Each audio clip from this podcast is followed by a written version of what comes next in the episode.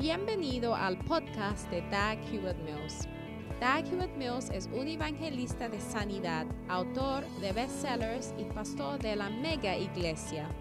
Doug Hewitt Mills es autor de varios libros clásicos que incluye el bestseller Lealtad y Deslealtad. También es fundador de la denominación unida que origine del grupo de iglesias El Faro la cual consiste de 3.000 iglesias en cada continente del mundo.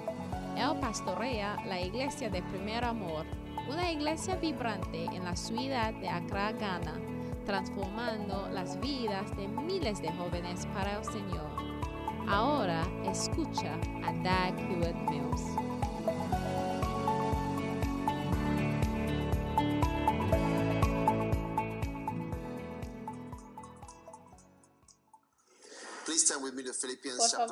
Conmigo a Filipenses 4 y vamos a leerlo mientras estamos de pie.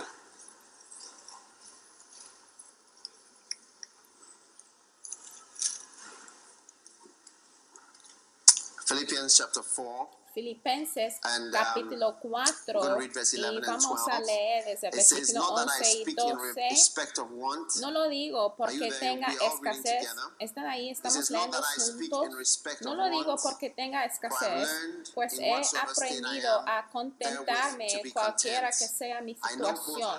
Sé vivir humildemente y sé tener abundancia en todo y por todo estoy enseñado, así para estar saciado como para tener hambre, así para tener abundancia como para padecer necesidad. Vaya conmigo a Génesis capítulo 26 y el tema es abundancia. Aleluya. Abundancia. Y vamos a leer desde el versículo 17, Génesis 26. E Isaac se fue de ahí y acampó en el valle de Gerá y habitó ahí.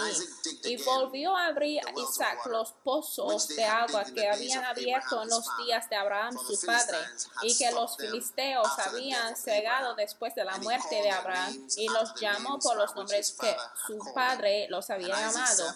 Pero cuando los siervos de Isaac cavaron en el valle y hallaron ahí un pozo de aguas vivas. Los pastores de Gerar vinieron con los pastores de Isaac diciendo, el agua es nuestra, por eso llamó el nombre del pozo ese porque habían pecado con él. Y abrieron otro pozo y también vinieron con él y llamó su nombre Sitna y se apartó de ahí y abrió otro pozo y no vinieron sobre él y llamó su nombre Rehoboth y dijo, porque ahora Jehová nos ha prosperado y fructificado fructificaremos en la tierra. Amén. Vaya conmigo finalmente a Mateo capítulo 20. Quiero que leemos a todas esas escrituras y vamos a hacer referencia a todos estos versículos al seguir. Mateo 20, queremos leer uno de las parábolas más famosas de la Biblia. Mateo 20 y vamos a leer desde el versículo número 1, porque el reino de los cielos es semejante a un hombre, padre de familia, que salió por la mañana a contratar obreros para su viña. Está ahí, versículo 2, y habiendo convenido con los obreros en un denario al día, los envió a su viña, saliendo cerca de la hora tercera del día, vio a otros que estaban en la plaza desocupados y les les dijo, id también vosotros a mi viña y os daré lo que sea justo. Y ellos fueron. Salió otra vez cerca de las horas sexta y novena e hizo lo mismo y saliendo cerca de la hora undécima, halló a otros que estaban desocupados y les dijo, ¿por qué estáis aquí todavía desocupados? Le dijeron, porque nadie nos ha contratado. Él les dijo, y también vosotros a la viña y recibiréis lo que sea justo. Cuando llegó la noche, el señor de la viña dijo a su mayordomo, llama a los obreros y págales el jornal, comenzando desde los postreros hasta los primeros y al venir los que habían ido cerca de la hora undécima recibieron cada uno un denario. Versículo 10. Al venir también los primeros pensaron que habían de recibir más, pero también ellos recibieron cada uno un denario y al recibirlo murmuraban contra el padre de familia diciendo estos postreros han trabajado una sola hora y nos has hecho iguales a nosotros, que hemos soportado la carga y el calor del día. Repiten la carga y el calor del día. El respondiendo dijo a uno de ellos, amigo, no te hago agravio, no conviniste conmigo en un denario, toma lo que es tuyo y vete pero quiero dar a este postrero como a ti, no me es lícito hacer lo que quiero con lo mío, o tienes tu envidia porque yo soy bueno. Así los primeros serán postreros y los postreros primero, porque muchos son llamados, más pocos escogidos. Amén. Vamos a leer.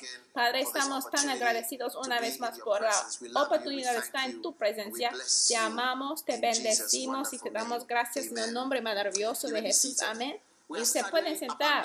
Estamos estudiando la abundancia. Dile a alguien la abundancia. La abundancia eh, es el plan de Dios para nosotros, para tener bendiciones que sobrefluye en todo nuestro alrededor. ¿Están listos para esto? Amén. Y el Señor nos va a bendecir de gran manera y espera de que disfrutemos de su bendición y de su abundancia cuando llega. Ahora, cuando llega la abundancia, tiene que saber cómo abundarse, es decir, cómo vivir con la abundancia, cómo disfrutar de la abundancia. Y cómo experimentar la abundancia sin estar destruido, porque está más uh, fácil para estar espiritual cuando es pobre, porque cuando ya es pobre, las circunstancias ya te empuja hacia la oración y te empuja para uh, buscar al Señor y para buscarle al Señor, pero cuando ya está rico y todo está funcionando, ya no tiene ningún dolor natural que te duele hacia la oración, ¿no es así? Entonces um, se fija uh, en que eh, a veces hasta empiezas a pensar si es buena estar pobre porque estar pobre te hace más espiritual, pero yo prefería estar pobre y ir a los cielos que estar rico y ir al infierno, ¿no es así?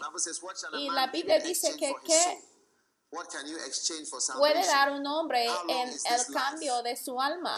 ¿eh? Porque por cuántos años va a estar vivo, por cuántos años vas a estar aquí en la tierra, pero ¿qué uh, puede dar en intercambio para tu alma? Yo me acuerdo el tiempo cuando yo era la única persona que tenía un auto en esta iglesia, pero hoy en día tenemos muchos uh, carros en la iglesia, amén. Y el Señor nos ha bendecido y nos va a seguir um, bendiciendo. Si el Señor envía a alguien él también levanta personas para ayudarle a la persona. Y yo creo que el Señor ha levantado a personas para ayudarme, para cumplir con su voluntad. Y si alguien ya no quiere hacer el apoyo es porque el Señor no quiere que yo lo haga, porque una persona no puede hacer todo. Entonces, si el Señor quiere hacer una obra, el Señor mismo se va a levantar el dinero para apoyarlo. No es por medio del dinero que está robado, por medio de la cocaína y todo eso, la droga. No, no es el dinero ilícito, pero el Señor desarrolla su propia gente para que prosperan como un pueblo prosperado que experimentan la abundancia. Dígame. Ahora, cuando llega la abundancia, hay que saber cómo vivir y por eso he estado compartiendo con ustedes acerca del diezmo y también he estado compartiendo con ustedes diferentes principios que debemos saber. Uh, Entonces quiero que vayamos a un uh, principio más y al principio que se llama el principio de ser fructífero cuando está experimentando la abundancia. Una de las cosas que necesitas hacer es ser fructífero cuando experimentas la abundancia. Y cuando digo fructífero, estoy hablando del fructífero espiritualmente. Amén. Aleluya. Ahora, Rehobot uh, significa lugar. E Isaac ya luchaba. Están escuchando como todos nosotros luchamos también. ¿Están aquí? ¿Alguien diga amén? Muy bien. Isaac era un luchador y él estaba cavando pozos y los pozos no tenían agua. Um, y en aquellos días era como la fuente de, de bendición para las ovejas, los pastos y para vivir. Entonces era de gran señal es como tener un Mercedes-Benz hoy en día, era en aquellos días tener un pozo, pero los la Biblia dice que los filisteos habían um, ya luchaban contra él y dijeron que mira el agua pertenece a nosotros. Y él dijo que pues no hay problema. y después and uh, they strove with him for that one also. And he left that one as well. él dejó a varios pozos, pero después llegó a un lugar and que se llama Rehoboth y en esta instancia ya no tenía ninguna lucha, ningún no se riñaban. y él tuvo la paz. y cuando abrió otro pozo y no vinieron sobre él, makes llamó su nombre. Rehoboth. Entonces, damas y caballeros, llega un tiempo cuando el Señor ya hace un lugar para ti en donde ya no estás tan apretado con el dinero como antes, porque ya tienes más lugar, porque Rehoboth significa más lugar. Entonces llegas a un lugar donde ya tienes más lugar para, por ejemplo, comprar más cosas como papaya, como papas fritas y hamburguesas y donde llegas a un enough lugar donde ya puedes comprar ropa en vez de tener ropa de segunda mano, donde llegas a tiempo donde option. puede Or comprar una mansión o un carro o puede ya comprar un boleto de avión, pero antes no tenía esa prosperidad. Y es por eso que él llamó a ese lugar. Rehoboth. And we need to Porque realize that God has made a difference. Debemos saber de que el Señor haya hecho la diferencia y el Señor siempre hace diferencia en nuestra vida y aunque a veces no tenemos siempre lo que queremos, un día debemos reconocer de que ha sido un- una mejora y debemos darle gracias al Señor. ¿Y cuántos pueden ver de que hay mejoras en tu vida? Y cuando viene una expansión o un lugar más, ah, es importante reconocerlo y para estar consciente de la abundancia que el Señor te ha dado. Porque mira, ser presuntuosos, una cosa dolorosa, es una palabra española que significa a una asunción arrogante del privilegio.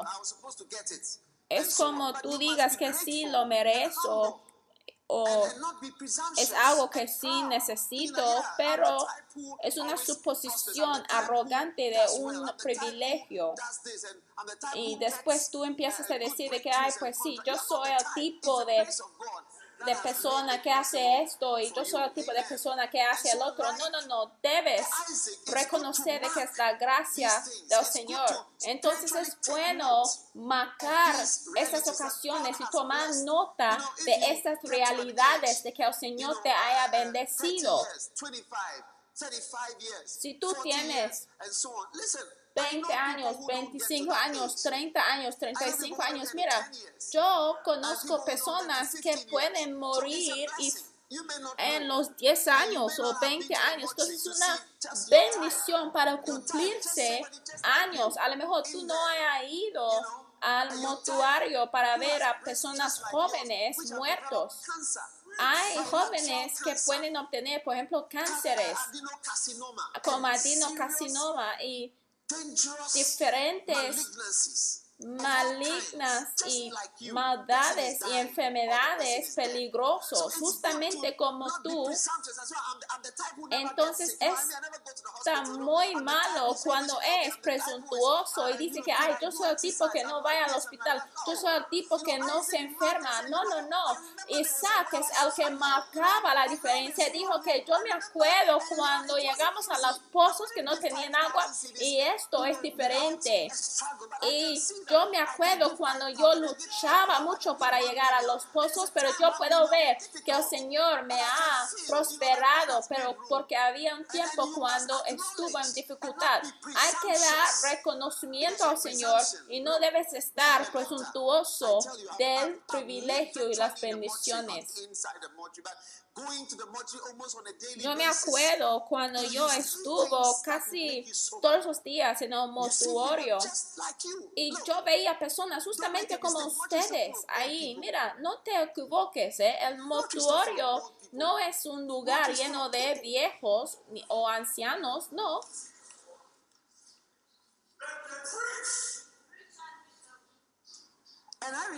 Y yo me acuerdo.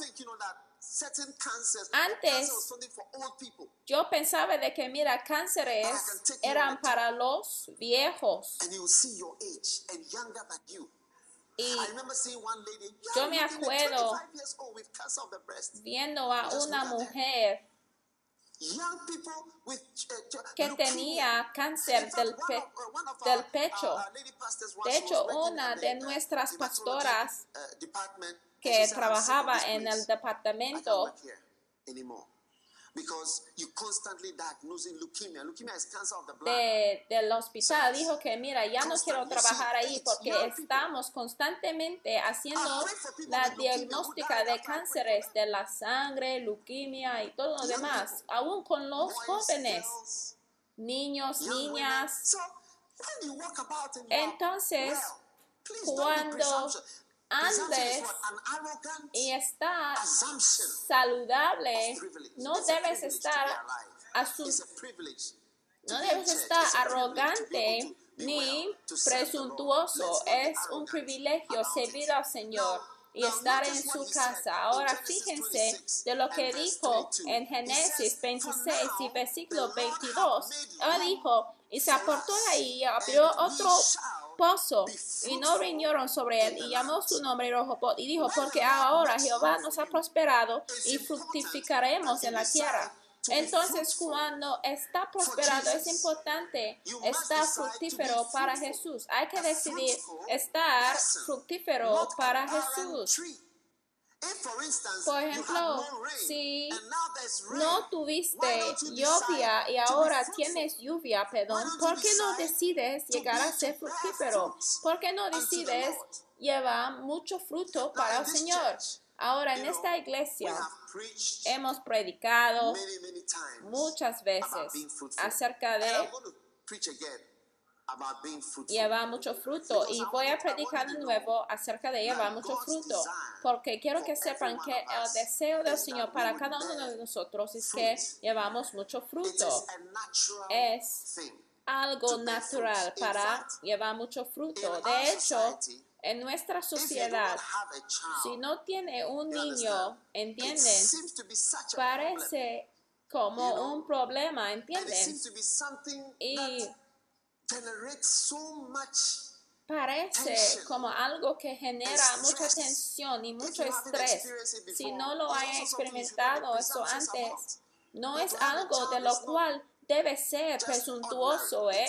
No es algo ordinario tener un niño, es una bendición. A lo mejor tú puedes pensar de que, mira, yo soy tipo fértil. No, yo soy el tipo fértil, el tipo que ¿eh? está en mi familia, donde todos nosotros, todas las niñas son fértiles y todos mis hermanos son fértiles también. No, no, no, es la gracia de Dios. Amén. Pero mira, hay un problema aún más grave, de lo cual es espiritual, que se trata de llevar fruto espiritualmente. El Señor espera de que nosotros llevamos fruto. ¿Por cuánto tiempo vas a estar en esta tierra? Agregando, aña- si añades 40 años a tu edad, a tu edad corriente, te darás cuenta de que vas a estar cruzando, o sea, ciertas barreras o, o vas a estar pues en la eternidad, ¿entiendes? Entonces darás cuenta de que se trata, es un asunto del tiempo nada más en que vas a salir de este mundo. Entonces el Señor espera de que tú también guardes tesoros en los cielos. Estoy leyendo de este versículo y llegó un tiempo cuando yo estuvo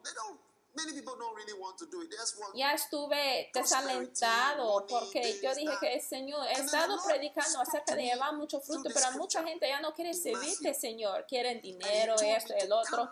Pero el Señor me dijo de que debo venir a ustedes de nuevo para hablar esas palabras para ustedes, diciendo de que el Señor quiere de que tú sigues y que trabajes por Él y que no solamente vienes a la iglesia para asistir nada más. Y esta parte de la congregación, pero el Señor quiere que, de que tú trabajes con el Señor, llegas a ser un apacentador en vez de estar sentado flojo en la casa del Señor hasta que te mueras.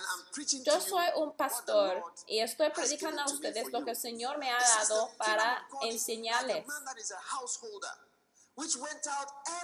Si vamos de nuevo a Mateo 20, algunos de nosotros hemos escuchado de este mensaje tempranito y hemos sido y habiendo convenido con los obreros en un denario al día, los envió a su viña. Saliendo cerca de la hora tercera del día, vio a otros que estaban en la plaza desocupados y el Señor quiere que debemos llamar a la gente desocupados para trabajar con Él, para Él y que deben estar parte del tren de los hebreros para que hagan algo con sus vidas, en vez de estar siempre sentados hasta que lleguen a los cielos. Y les dijo, y también vosotros a mi viña, y os daré lo que sea justo. ellos fueron. Y salió otra vez cerca de las horas sexta. El Señor está llamándonos. Para algunos de nosotros hemos llegado a la sexta horario de la vida. Él te llamó tempranito, pero no escuchaste al Señor. Entonces, el Señor, esa oportunidad pasó, pero el Señor jamás se rinde y el Señor regresa a la tercera hora de tu vida y después a la sexta hora. A lo mejor no escuchaste o a lo mejor no supiste acerca de ciertas cosas ni recibiste la palabra de una manera seria. Entonces el Señor regresa entonces, si tú no vienes por la mañana, puedes venir por la hora tercera. Y si tú no vienes por la hora tercera, tú puedes venir a la hora sexta y novena de tu vida. Hasta la hora novena cuando tu vida está avanzado, porque nadie sabe cuando llega la hora novena como la princesa Diana antes de su, una semana antes de su funeral, no sabía de que iba a morir, se estaba disfrutando con su novio de Egipto o donde sea, no sabía de que hace unas semanas después iba a estar presente en su propia funeral más grande del mundo. Ella no sabía de que estaba llegando la hora novena de su vida. Y eso fue el funeral más visto en todo el mundo. Y que iba a llevar a cabo en una sola semana. Ella estaba disfrutando con su novio. Y aún en la hora novena hubiéramos pensado que el Señor ya nos dejaría, pero el Señor sigue llamándonos aún a la hora undécima. ¿Qué Dios servimos? Aún en la hora undécima, Él halló a otros que estaban desocupados. El Señor salió buscando a personas si hubiera tal vez alguien que pudiera trabajar en su viña. Siempre me acuerdo de uno de nuestros pastores que falleció y cuando él fue salvo, él fue salvo en el hospital, donde uno de nuestros pastores estaba trabajando como un médico y ministraba a él en la sala del hospital y él entregó su vida al Señor. Pero la enfermedad que él tenía fue como una reacción a los medicamentos que estaba tomando. Y no sabíamos nosotros de que probablemente iba a reaccionar de la misma manera los medicamentos, eh, mucho eh, pues después. Pero él llegó a ser un miembro de la iglesia bien comprometido, llegó a ser un pastor. Yo me acuerdo cuando tuve un campamento en Kumasi y hasta un punto él estaba enfrente de mí cuando estuvo manejando hacia Kumasi y yo me acuerdo cómo hablaba con él y cómo él me acercaba. No estuvimos tan cercanos, pero él llegó a un punto cuando él acercaba cada vez más a mí. Y después estuvimos en el camino hacia Kumasi al campamento y después en la carretera, él seguía adelante o yo le pasó, él pasó a mí, no me acuerdo. Pero después llegó el tiempo cuando él fue enviado para empezar la iglesia. Él empezaba la iglesia que está en Socumono, la iglesia donde estamos ya edificando un edificio ahí, cinco años después en que fue salvo.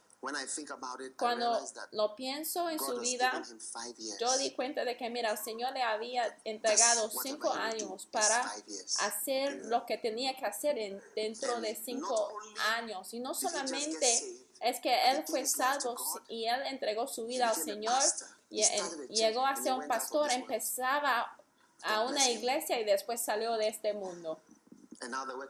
Y ahora la obra sigue. Mira, a veces hay cosas que hacemos donde ya no vamos a ver los frutos ni el final de lo que hemos hecho.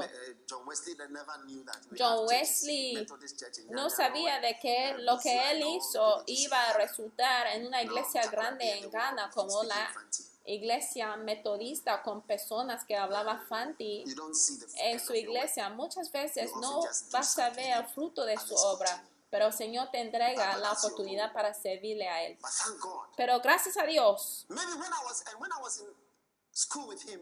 a lo mejor cuando estuvo en la escuela de Achimota con él, a lo mejor no hubiera entregado su vida al Señor. Pero gracias a Dios que tenemos la hora sexta. Gracias a Dios de que aún el Señor sigue llamándonos en la hora undécima. Y nosotros que hemos servido al Señor tempranito y que estamos trabajando en el calor del día, debemos estar bien cuidadosos de no criticar a las personas que vienen a la hora undécima, porque los primeros van a estar últimos y los últimos van a llegar al lugar del primero. Entonces, estamos estar bien cuidadosos de no perder de nuestras posiciones si entramos por la mañana. Entonces, la bendición que el Señor nos entrega, hay que recordar de que el Señor todavía espera de que tú llevas fruto ya que el Señor ha quitado algunos de los problemas antiguos que tuviste en la vida, hay que estar agradecido. El Señor te está llamando para ser un apacentador. El Señor te está llamando para trabajar para Él, para llevar fruto con tu vida, para involucrarte y no solamente mirar y observar. Hay una vida mejorada. Hay una vida mejorada en servir al Señor. Y está fructífero. Jesús dijo de que mi carne es hacer su voluntad. Yo me disfruto hacer su voluntad. Yo llego a estar feliz y contento cuando hago su voluntad. A veces, hasta cuando vea a una mujer que vaya al parto, el, la, el sala de parto de nuevo, tú empiezas a pensar, pues, ¿por qué regresaría una mujer por aquí? Pero mira, hay un gozo que salga cuando llevas un fruto. Hay que experimentarlo. Porque alguien puede estar pensando, ¿por qué quieres servir al Señor? Pero a mí, yo me disfruto mucho servir al Señor. Es algo que amo, es algo que me disfruto. No hay algo mayor que servir al Señor. Y les estoy invitando también. El Señor les está llamando para llevarle a Él. Ay, yo tengo 33 años, entonces a lo mejor debe ser la mañana, pero a lo mejor puede ser tu hora undécima, porque nadie sabe de si vas a vivir hasta 70 años. Mira, si el Señor decide de que si una parte de tu cuerpo decide crecerse sin la consideración de las otras partes de tu cuerpo, sin considerarse los riñones, el hígado, eso se llama ser egoísta. Y biológicamente eso es lo que es el cáncer. Cuando una parte de tu cuerpo empieza a crecer y crecer sin considerar a las otras partes. Si algo dentro de ti dice de que, mira, yo me voy a crecerse dentro de tu pecho y voy a crecerse cada vez más. ¿Por qué vas a engrandecerse sin considerar a los demás? Eso es lo que se llama el cáncer o el egoísmo. No one knows why they do these things. Nadie sabe Etiology unknown. In medicine, we say etiology and so the ¿Por cause qué is unknown. algunas de estas enfermedades ocurren 90%, aún we say, 90% de las, por ejemplo, hipertensión y cánceres? No sabemos cómo forman. Entonces siempre hay de estar consciente de que la gracia del Señor es lo que te sostiene. Les estoy alentando de que forma parte de un ministerio, de que hay que formar parte de un grupo de obreros dentro de la iglesia. No debes estar desocupado, porque en la parábola dice que salió y encontró muchos desocupados, muchos carismáticos están desocupadas. Pero el Señor está levantando gente y llamando a un pueblo para trabajar para Él. Está diciendo, ven, hay que involucrar tu mano y hay que formar parte de la viña y lo que estamos haciendo en el calor del ministerio, el calor del día, hay que formar parte, únate, involúcrate con tu tiempo, con tu vida, porque tu vida vale más que tu dinero. Al Señor no le hace falta dinero porque no hay falta de dinero dentro de la iglesia. Solamente es algo imaginario porque si no hay dinero significa que el Señor no lo está haciendo lo que queremos el dinero para hacer. Señor, te pido, Señor, que tú usas, Señor, a tu pueblo en la mañana por la hora tercera y que responden, Señor, al llamado a la hora novena y al undécima. Señor, ayúdanos, Señor, de no caerse en el engaño. Ayúdanos para levantarse y escuchar al llamado. Gracias, Señor, por el espacio que tú nos has entregado. Un lugar más, Rehobot, de ser fructífero en este tiempo, en el nombre de Jesús. Y todo el mundo dijo amén. Póngase de pie, por favor.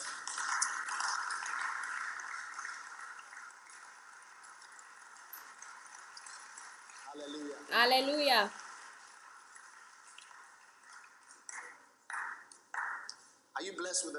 ¿Están bendecidos con la- el mensaje que ha llegado hoy? Por favor, póngase de pie. Vamos a cerrar los ojos. Si está aquí presente esta mañana y no es nacido de nuevo, no conoce a Jesús como su Salvador, tú quieres decir, Pastor, ore conmigo. Alguien me invitó a la iglesia, pero en mi corazón yo sí sé que estoy lejano de Dios. Por favor, ore conmigo. A lo mejor está viendo mi televisión.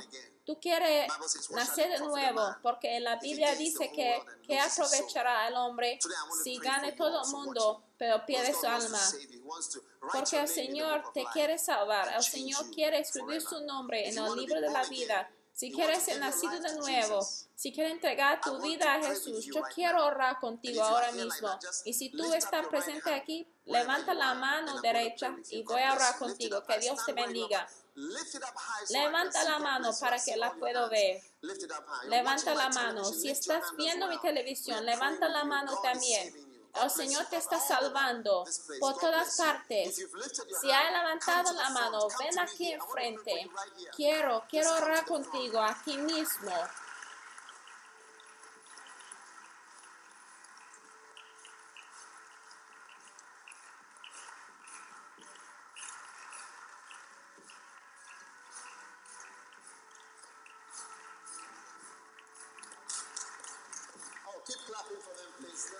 Sigue aplaudiendo, sigue aplaudiendo.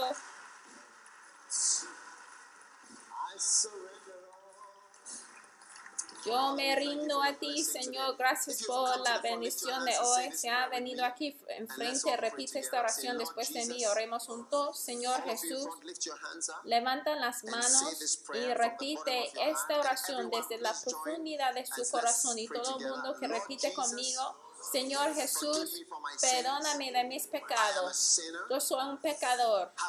Ten misericordia de mí. Por favor, perdóname de todos mis errores, de todos mis pecados. Hoy Yo me humillo y yo recibo a Jesús como mi Salvador y mi Señor. Por favor, escribe mi nombre en el libro de la vida. A partir de hoy, A ti te entrego mi corazón. Te entrego mi vida a Dios. En el nombre de Jesús. Amén. Dios los bendiga por escuchar este mensaje. Visite daghewittmills.org hoy para obtener más mensajes de audio y video, información sobre los próximos eventos y mucho más.